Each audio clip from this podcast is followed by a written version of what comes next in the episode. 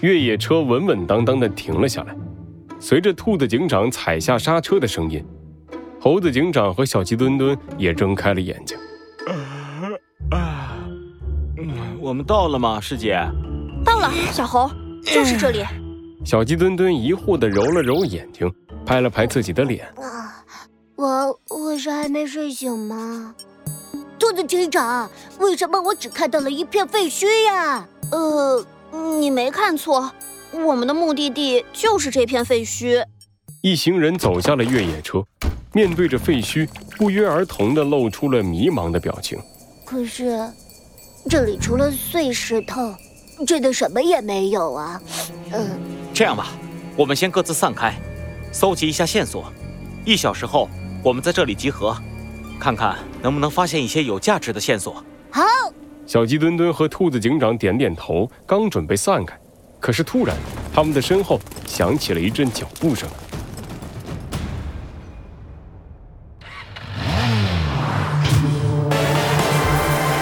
罪恶藏在谜题之下，真相就在推理之后。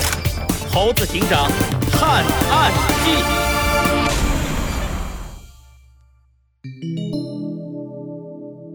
记忆四。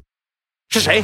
猴子警长猛地转过头，发现是一只食蚁兽背着双手站在他们身后。小猴，就是他！视频里就是他带走了鸭嘴兽。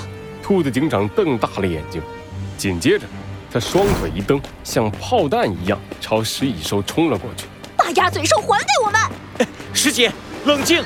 猴子警长伸出手，可是却已经来不及阻止。食蚁兽从短暂的惊讶中回过神来。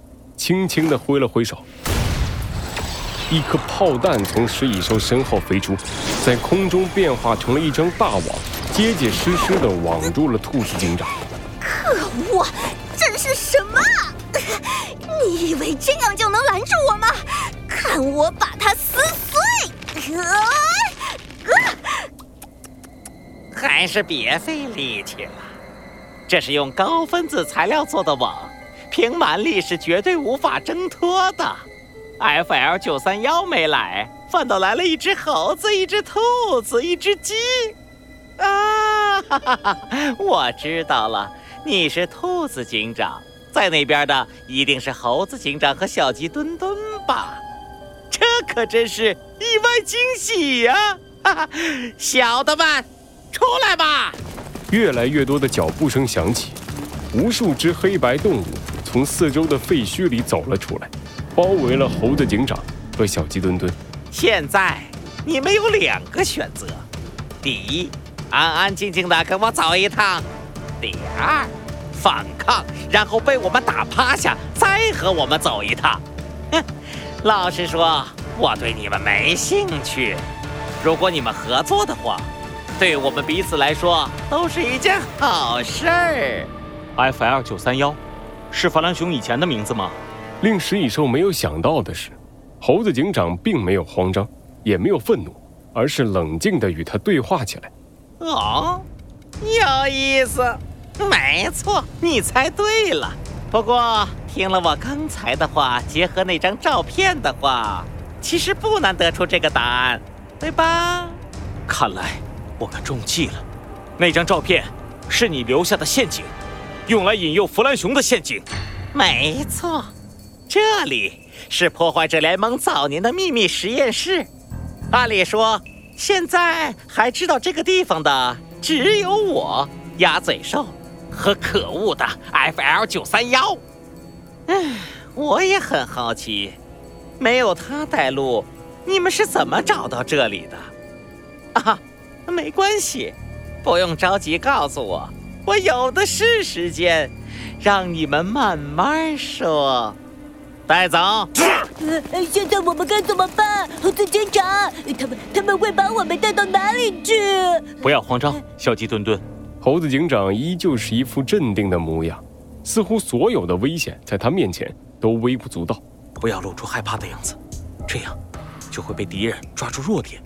他们的人数比我们多，而且还装备了武器。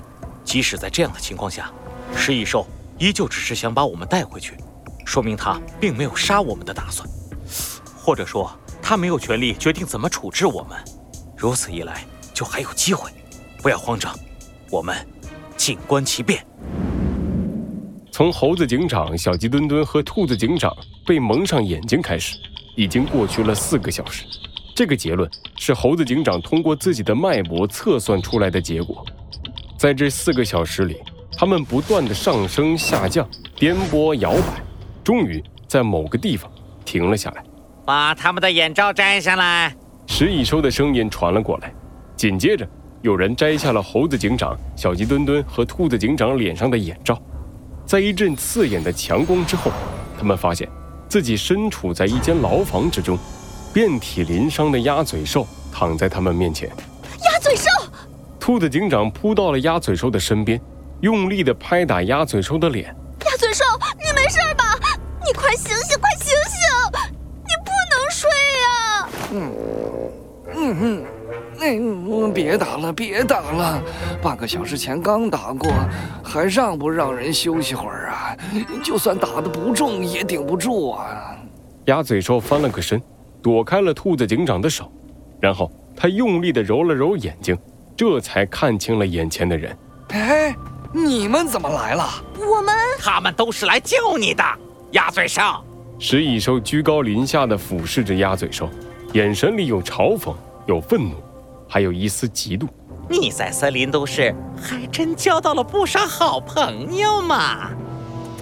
可惜可惜，都是因为你，因为你，他们也成了我的阶下囚。你就只会给别人带来不幸，这都是因为你啊！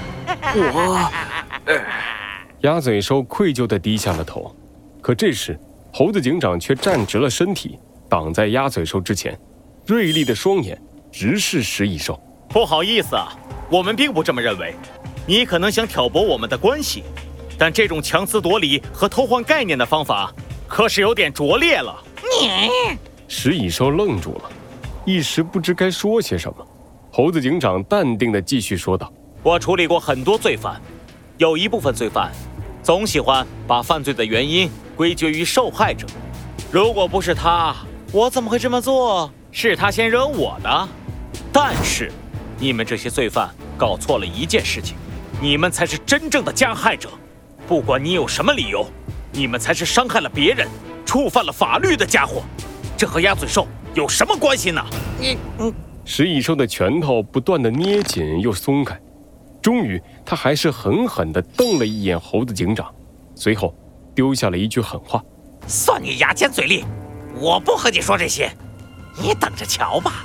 我这就去禀告大帝，你最好祈祷大帝不要让我来处置你们，不然有你们好受的。哼！石蚁兽气呼呼的一扭头，带着手下们走远了。鸭嘴兽已经站了起来，拍了拍身上的灰尘，感激地看着猴子警长。谢谢你。呃，不过你们为什么会被食蚁兽抓住的？猴子警长快速地把兔子警长和弗兰熊到末日镇之后发生的事儿说了一遍。当鸭嘴兽听到弗兰熊陷入昏迷之时，他先是一惊，随后又很快冷静了下来。如果是这样的话，你们应该不用担心，他可能很快就会醒来。这是怎么回事？猴子警长、兔子警长和小鸡墩墩都瞪大了眼睛。鸭嘴兽轻轻地叹了一口气，张嘴说道：“啊，这就要从一个遥远的故事说起了。不过，反正现在的我们剩下的也就只有时间了，你们就听我慢慢说吧。这会是一个有些漫长的故事，故事的名字叫《机密档案 FL 九三幺》。